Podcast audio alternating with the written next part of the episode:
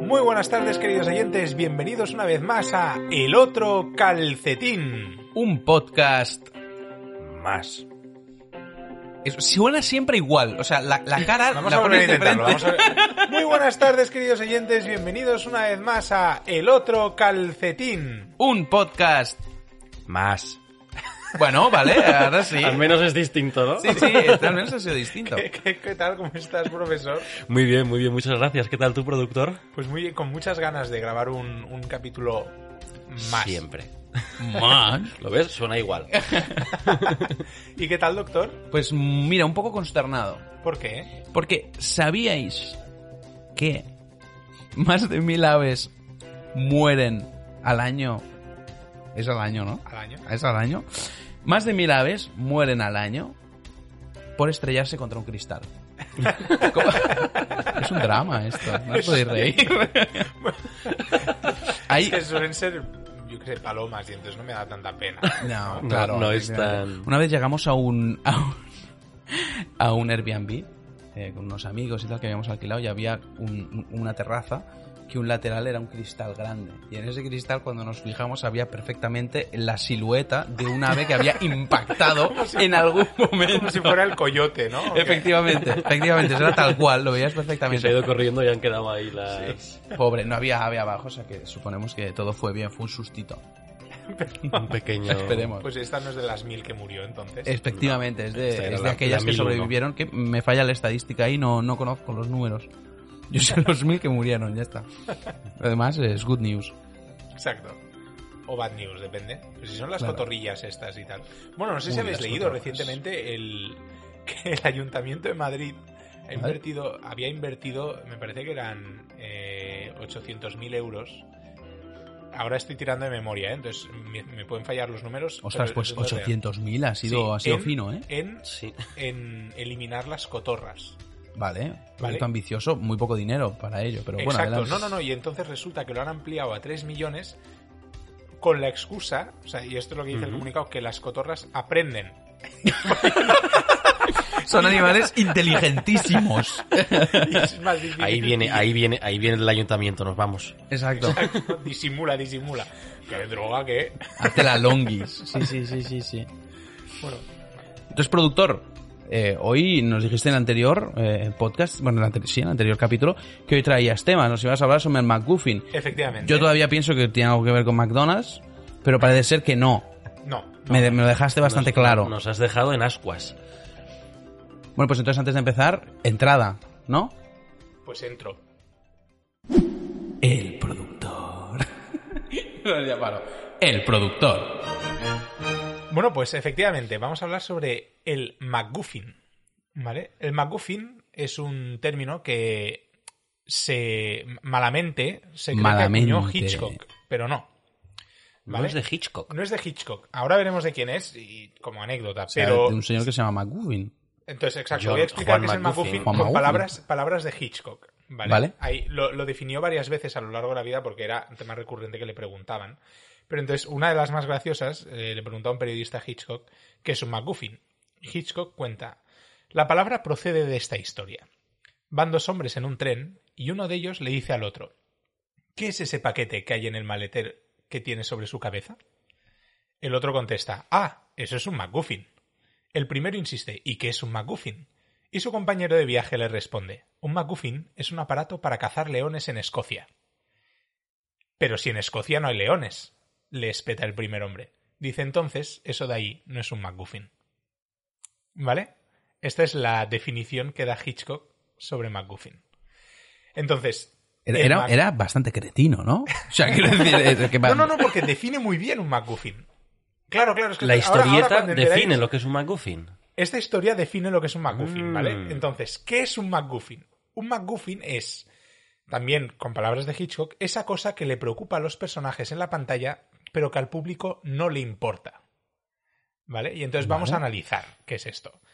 Volvemos un poquito para atrás. ¿Quién, o sea, de dónde sale el MacGuffin? El MacGuffin es, es un término que acuña eh, un guionista que había trabajado mucho con Hitchcock llamado Agnus MacPhail.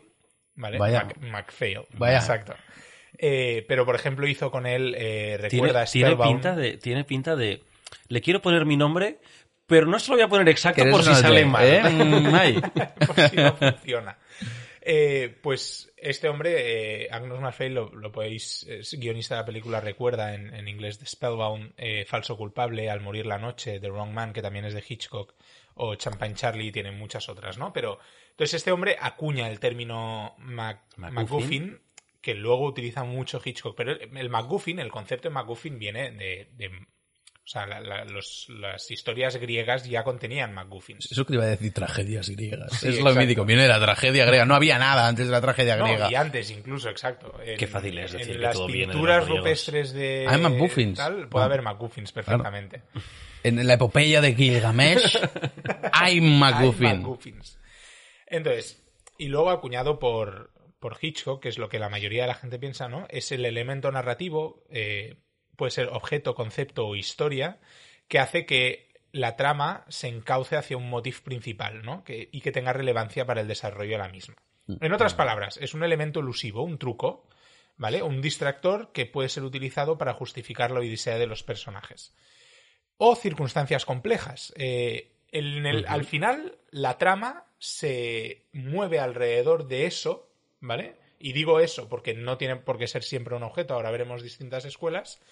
eh, que al espectador realmente no le importa. Entonces, ejemplos muy clásicos en Hitchcock, por ejemplo, en, perdón, en Psicosis, el dinero que roba la, la chica. O sea, ¿qué más nos da el dinero? Es la Claro. excusa para que ella vaya al motel. Claro. ¿no? Mm, en exacto. North by Northwest, eh, bueno, antes de North by Northwest, incluso el primer MacGuffin de Hitchcock que se conoce es de 1935 con la película de los 39 escalones. En esta película, el protagonista, eh, al que se, se esconde detrás de aquel concepto, cuando después de una serie de mortales infortunios, se vuelve un foco de investigación policial por ser confundido por otra persona. ¿Vale? Y esto lo vemos después, 20 años después, en 1959, con, con La muerte en los talones. Ah, es la que te iba a decir. Exacto. Hitchcock también se repetía en sus películas. Claro. ¿No había una que le hizo dos veces? Ahora me has pillado, tío. Vaya. Sigamos. Sigamos, porque yo tampoco sé de Hitchcock. Pero bueno, y ese es un poco el, el concepto del MacGuffin, ¿no? Entonces, no necesariamente debe ser un objeto, sino que puede ser eh, concepto para que la historia avance. Por ejemplo, en Ciudadano Kane, donde son las últimas palabras del magnate, ¿no? Rosewood. ¿Vale? Luego también entramos aquí un poco en conflicto, porque en la película se inicia la investigación a, a tra- a raíz de la palabra Rosewood, ¿no? De Ciudadano Kane. Pero cuando lleguemos al final de, de este episodio del otro calcetín entenderéis por qué quizá Ujú. Rosewood y Ciudadano Kane no contienen un MacGuffin en su historia. Pero bueno. O en Indiana Jones, por ejemplo, en todos los capítulos de la saga, eh, si se busca el santo grial, el corazón de lo que sea o la piedra No. filosofal, da igual. O sea, es, es- este es el concepto. O sea, nos da igual en Harry Potter, eh, precisamente la piedra filo- ¿Qué hace la piedra filosofal en Harry Potter? Absolutamente nada. Absolutamente nada. Es un MacGuffin. Porque uno- ni siquiera la usa. no, no, no, efectivamente. O sea, podría ser la piedra filosofal como es en el último libro la varita de, De. Sauco. Sí, sí, sí. sí. De Sauco. Pero bueno, ahí al menos la usa. Sí, ahí puede tener otra finalidad, pero nadie ha dicho que el MacGuffin no se pueda utilizar. O tenemos, por ejemplo, en las películas de Tarantino, pues el, la maleta dorada, porque no se sabe lo que hay dentro de Pulp Fiction, Claro. ¿no? Y realmente te puede atrapar un poquito incluso que hay ahí, pero no es la parte importante de la historia. Lo importante es que todo se mueve alrededor de la historia, alrededor del MacGuffin, y donde los personajes se van construyendo. ¿Vale? Para Hitchcock, el MacGuffin tenía que ser. eh, perdón. Para Hitchcock, el MacGuffin tenía que perder importancia en cierto punto de la trama. ¿Vale? Él creía que la magia del MacGuffin estaba en su inutilidad absoluta. O sea, donde realmente es- ese objeto o es- ese algo perdía No, la no, importancia. Tarantino, que es admirador de los clásicos del cine, sigue el ejemplo de Hitchcock y entonces utiliza el plot device, el, el MacGuffin, eh, para esto, ¿no? En... Pero bueno, George Lucas, por el contrario, abre una segunda escuela referente al MacGuffin, ¿no? Y escuela comienza a alborotar a los realizadores al declarar que para él el MacGuffin es mucho más poderoso cuando el público le da casi tanta importancia como los personajes. Dices, eh, has dicho antes, perdón, que, o sea, como que la gente, que has dicho que a George Lucas le, George Lucas, que no sé qué he dicho. como que se revelan. Sí, o sea, alborota a los realizadores. o Ah, sea, todo el mundo está en plan, sí, no, el McGuffin, claro, la escuela hitchconiana, ¿no? Eh, pues el McGuffin no, no sirve para nada, ¿no? Y No sé si existe ese término, pero está bien. si no lo hemos acuñado aquí porque soy McField. Exacto. Eh, pero bueno, entonces George Lucas, efectivamente, ¿no? Él, él sí que le da importancia. Él le da importancia. quiere- No solo le da importancia, sino que tiene las santas narices de decir, es que cuanto más importancia le da el público, cuanta más importancia le das al McGuffin, más interesante es ese McGuffin, ¿no? Tiene, al final el espectador tiene que vivir lo que viven los personajes. ¿Y cuál sería el McGuffin de...? Star Wars. R2D2. Entonces aquí, por ejemplo, entra el concepto del personaje como McGuffin. R2D2 que tiene, Ostras, qué grande. ¿no? R2D2 tiene el, el microfilm donde están los planos de la Estrella de la Muerte. Ya, Nos dan igual los planos de la Estrella de la Muerte. Sí. Pero perseguimos R2D2 por toda la pantalla mientras se va moviendo con lo que sabemos que puede salvar la vida de los protagonistas. Sí.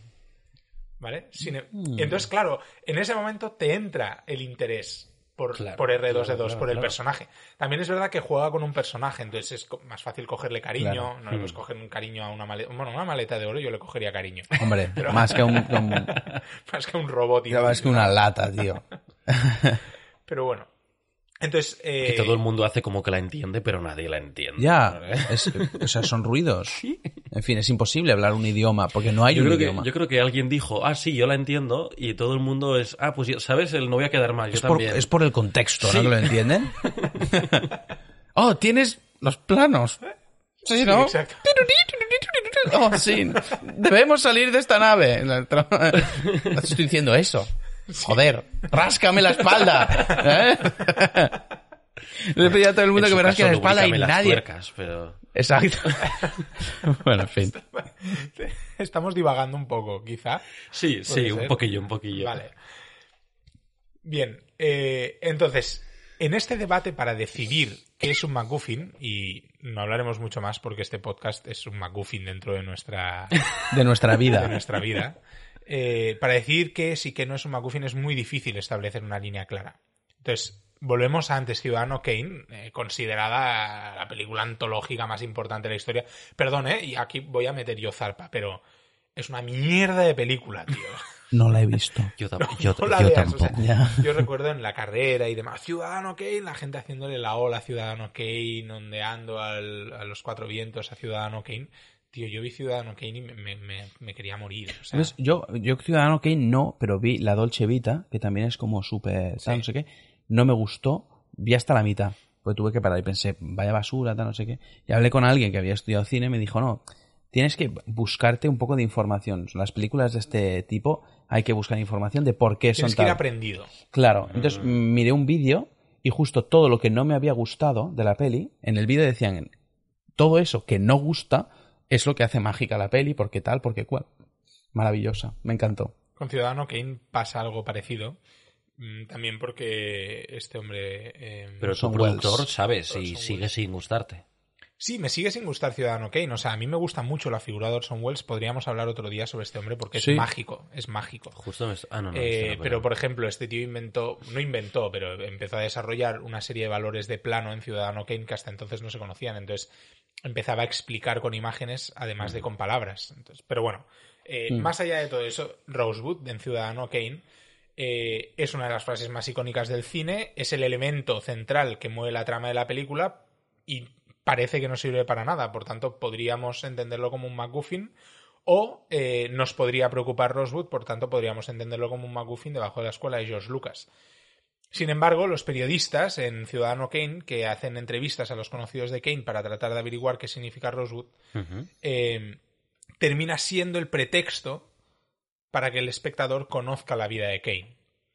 ¿Vale? Hmm. Ya no es un, un algo que hay ahí a través del que movemos la película, sino que es un, es un pretexto para el que todo suceda. Pero bueno, eh, esto es lo que hace que quizá Rosewood sea o no sea un MacGuffin. O sea, es una línea muy fina la que corre entre, entre este concepto. Entre eh, sí... si eso si no lo es un es no. MacGuffin. Sin embargo, se entiende. Y yo, la idea era que salierais de este podcast sabiendo un poco discernir, discernir qué es un MacGuffin dentro del cine Vale, y por qué sí, nos sí, gusta sí. el cine, ¿no? Porque al final los hitchconianos, vamos a seguir con el término, eh, encuentran esa figura eh, bonita porque puedes cambiarla por cualquier otro elemento y te seguirá gustando la película. Los eh, George Lucasianos eh, le- ya está, está muy buscado, ¿no? Pero le encuentran el sentido al MacGuffin, incluso sufren como sufren los personajes con él, y al final esto es lo bonito, que realmente tú puedes cambiarlo. O sea, R2D2 tiene un microfilm como podría tener, ¿no? Tiene la- los planos de la Estrella de la Muerte como podría tener el nombre real de Darth Vader, ¿no? Y- De hecho, hay una teoría que dice Tan, tan, tan. que, que lo sabe todo R2D2. De hecho, si te fijas en el episodio 3, a C3PO sí que le borran la memoria, pero a R2D2 no. R2D2 se acuerda de todo, sabe lo que ha pasado y lo sabe durante toda la película. Sí. Todo. Cierto. Y Hasta no puedo aquí. hablar porque hace tiruriru. Tiruriru, tiruriru, está, lleva pidiendo que le rasquen la, la espalda desde hace tres películas y nadie le hace ni caso. Súbete a la nave, pero nadie te pregunta cómo estás. ¿Eh? Al, al final se desactiva. Bueno, no os voy a fastidiar las últimas pelis, que ya las fastidiaron Ellos. los que los hicieron. Pues cerramos el calcetín con la pregunta, ¿no? Rosewood es un MacGuffin. Hitchcock probablemente diría que es demasiado importante para serlo, pero en cambio George Lucas diría que es el MacGuffin ideal. bueno, Y con esto el calcetín del MacGuffin. Calcetín encontrado. Sí. Muchas gracias, productor. El calcetín es un MacGuffin. Totalmente, totalmente. Es un MacGuffin en la vida del doctor, el profesor y el productor para reunirnos y grabar un podcast porque somos amigos y nos lo pasamos bien. No sé si os lo habíais planteado así también. claro, efectivamente, es como me lo vendisteis. De hecho. Sí. Así que sí, aquí estamos. Bien, pues muchísimas gracias por escucharme, de verdad. Yo disfruto mucho hablando de estas cosas. No, no, gracias a ti. Ha Nos sido, damos cuenta, nos damos cuenta. ha sido muy interesante, la verdad. Y la verdad es que ahora, ahora entiendo que no es un menú del McDonald's y que, y que tiene un poco más de trascendencia que eso, el McGuffin. Yo sinceramente pensaba que era otra cosa el McGuffin, en serio. Pensaba que eran los plot twists estos que hace, que hace Hitchcock. Como puede ser en Psicosis al final, ¿no? En Norman Bates y, y su madre o, o, o en Vértigo. Yo pensaba que era eso el McGuffin. Llevo haciendo el ridículo desde hace muchos años. Estoy diciendo, sí, soy el McGuffin. De viernes noche, no, pues en el MacGuffin, de Hitchcock. haciéndome el listo con la gente, explicándole eso que es un McGuffin. O sea, todo el mundo está engañado. en fin. Pues que escuchen el otro calcetín. Efectivamente, para, para, para aprender hoy. Muchísimas gracias, productor. Ha estado muy bien. Muchísimas gracias otra vez, doctor. Muchísimas gracias, profesor. Y, y, y ya. Sí, continuamos. Sí. Continuamos con De una nuevo. nueva sección. ¿Eh? Ah, una nueva Otra. se- Oye. Otra nueva cada, sección. Cada capítulo una sección nueva. Estamos definiéndonos, ¿eh? Somos como un adolescente Todavía- todavía, buscando su hueco, ¿eh? Su sitio. Bien, el título de esta sección lo diremos al final. No, pero podemos darle... el- Habrá que darle pie, pero sin título. Claro. No, entonces ya sección nueva. Sección nueva. Tan, tan, tan, tan. Tenéis muchísimo arte para hacer estas cosas, ¿eh? O sea, es la vaguería de no querer hacer cabeceras de verdad. Está bien. ¿Pero qué es el arte? Morirte de frío, ¿no? Muy bien. Tutum pis. El personaje del que vamos a hablar hoy nació en San Cristóbal en 1891. Ya a los 16 años empezó a trabajar como telegrafista, pero rápidamente se convirtió en criminal formando parte de una banda recordada en su país como la Banda del 42. Se convirtió en dictador de la República Dominicana desde 1930 hasta su asesinato y muerte, evidentemente, en 1961. Una cosa de la mano de la otra. Efectivamente. Eh, es considerado eh, como uno de los tiranos más sangrientos de toda América Latina, sembrando en el país un clima de pánico y respeto. Aún así, siempre se, también se le considera que consiguió cosas buenas, o al menos su régimen consiguió cosas buenas, como el fin del caudillismo en la República Dominicana, pero aún así es responsable de la muerte de más de 50.000 personas. Ahora bien, lo más importante de este personaje es que sobrevivió al colegio llamándose Leónidas Trujillo.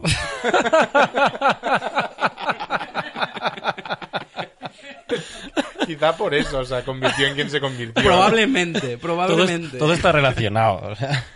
Esta, bueno, esta sección se llamará Sobrevivió al colegio.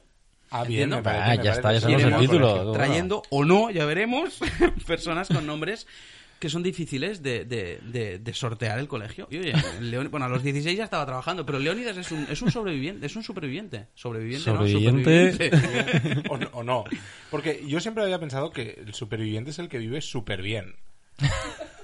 También, también. Oye, El podemos sobreviviente hablar es con... el que sobrevive. A ver, ra- arro- arroba RAE. DRAE, no sé cómo se llaman en Twitter. RAE. Yo tampoco. Podemos nu- proponer nunca- un Ah, no, una vez les escribí, es verdad. ¿Una vez les escribiste? Sí. No recuerdo por qué. Ah, no, no, a ellos ¿eh? no, a Pérez Reverte, perdona. Ah, bueno. Es famoso. No, no me, no me dijo nada. ¿Qué, Es qué hace usted? Eh, eh, tunante. ¿no? Es reverte. tiene, que tiene que notarse que reverte. Será horripilante. ¿Por qué? Tunante, horripilante. Ah. La princesa prometida. Vuelve, vuelve a capítulos Hombre, anteriores. hombre, es cierto, es cierto. Sigo en el mismo punto, ¿eh? De la última vez, lo siento. Para los que os hayáis incorporado, el pro- productor me dejó hace cerca de un año un libro y sigue el punto en la misma página, pero me gusta el libro, si no se lo habría devuelto. Le gusta mirarlo. Sí, está ahí. Bueno, Pues sobrevivió a la primaria, ¿no? Es al final. es Leónidas, un punto eh, interesante. No- Nos estamos, estamos volcándonos una y otra vez en la misma broma. claro, podríamos cortar. ¿También? Oye, ya hemos hecho el tiempo, ¿eh? otros... eh, nosotros hemos a este podcast también, podríamos ya... Bien, pues vamos a terminarlo, eh, así como quien no quiere la cosa. Eh, muchísimas gracias, oyentes, por escucharnos. Os invitamos a venir la semana que viene en directo y presencial a- al, al estudio de grabación este también montado que tenemos. Muchísimas gracias a ti, eh, productor, por, por, estas, por, este- por este podcast que tenemos en la cabeza. Bien, ahora después de haberlo escuchado. No, no será un McGuffin esto que me estás soltando ahora. Pues gracias por escucharnos en El Otro Calcetín. Un podcast. Más. Y podéis seguirnos también en Twitter. Instagram, arroba el otro calcetín podcast. Si nos encontréis en Twitter, avisadnos. Creo por que favor, esto ya lo has dicho. por favor, Pero seguidnos avisando. En otro programa diferente, no en el mismo hace Confundo. 5 minutos. Confundo Twitter con Instagram. Esto no tiene ningún sentido. Bueno, No, pero bueno, Pues creemos una cuenta de Twitter. también. Y vamos soltando ahí datos, calcetines. bueno, claro, ahora si nos encontráis en Twitter será de verdad. No lo sé, ya os diré en el siguiente programa, a ver Sí, qué tal. sí, todo... no- llegarán noticias. El otro día, porque nos queda un minutito. Ah, vale. ¿eh? El otro día eh, nos regalaron al profesor y a mí un par de calcetines de estos como con, con dibujitos y así, bonitos, divertidos, entre- de estos de Happy, Hmm. Happy Socks. Socks. Estas marcas así, eh, digo esta por, por decir una, para que me entendáis, pero puede ser cualquier otra. Sad Socks, lo que sea. El- la, la cuestión es que éramos varios, éramos unas 80 personas o así, y el regalo para todo el mundo fue un par de calcetines. Y nos lo intercambiamos, de hecho los llevo puestos. Cada uno es uno, diferente. Sí. No, porque cada uno le dimos al Cada otro el otro calcetín. El otro calcetín, efectivamente. Entonces ahora llevo calcetines desparejados que nunca voy a emparejar porque los, el, el otro, la pareja, las parejas, las tiene aquí el, el señor profesor. Una persona a la que quiero mucho y también me quiere mucho, siempre me regala calcetines y nunca me los pongo. Porque son como muy artísticos, me parecen piezas de arte. Ah, los expones entonces. Los tengo en el cajón. En tu momento. cajón de los calcetines. Pero mi idea será exponerlos algún día. y El resto, el resto de calcetines pueden ir a exposiciones de... Efectivamente. colgadas del tendedero. Efectivamente. No los pondré, ya veré. El arte hoy en día funciona así, ¿eh? Efectivamente. Yo, el otro día se me ocurrió una obra que nadie, que nadie había pensado todavía, creo, y que, que podríamos ganar dinero, dinero, ¿eh? A ver. Estoy, estoy dándole a la memoria porque no recuerdo exactamente qué pero... ¿Y Bueno, crees que si podemos ganar dinero lo tienes que decir delante de todo el mundo? No, pero A lo sí, mejor a ver, podemos la de, y la de nos la coge el dinero y vete. ¿Esta os ha llegado o no? ¿Cuál? que le pidieron a un artista que, que hiciera una obra para no sé qué museo y la obra se titulaba Coge el dinero y vete. no había obra. o sea, una performance. Es una... per- Sí, oye, o sea, en esta vida Esto es está real, todo... podéis, podéis googlearlo. Yo no sé si lo he contado aquí también, pero también hubo no sé qué museo era, ¿vale? O sea, esto suena a bola, ¿vale? Pero me hizo mucha gracia cuando me lo contaron. Que habían robado, se salió la noticia, han robado parte de una obra de arte del Museo de Arte Moderno. ¿Lo he contado ya aquí? No, pero sé cuál es. Y, oye, lo han robado, lo han robado, lo han robado, y tirando de la manta resulta que una señora de la limpieza se había llevado parte de la obra porque era una bolsa de basura. Y dijo, esto es una mierda. Hay que quitarlo aquí. Y tengo una amiga que trabaja en una galería y que la señora de siempre dice, ¿esto es arte o no es arte? A bromilla, evidentemente. Pero bueno, hay que tener cuidado porque esta señora tuvo que pagar una multa bastante impresionante. ¿En serio? Creo que termina les termina mal. Jo, qué termina pena. mal, sí. Pero Porque era mi heroína. Mi, o sea, mi héroe en femenino, heroína. También da que es un opioide, pero, pero no hablaba de eso. ya hablaremos de ello. Ya hablaremos algún día si quieres. Pues muy bien, héroes y heroínas eh, aquí, a- a- audientes y escuchantes de nuestro podcast. Ya, ah, pensaba que ibas a decir audioínas o algo así. Audioínas. Audientes me gusta muchísimo. tío. Sí, Sí. No sé. suena sí que más. huele mal. No, hombre, no, No. audiente. Sí, A pero no dentadura. sé. A dentadura. A molar. Audiente. incisivo. En fin. Bueno, es, eh, Sí. después de esta incisión, muchísimas gracias una vez más por escucharnos en El Otro Calcetín. Un podcast Más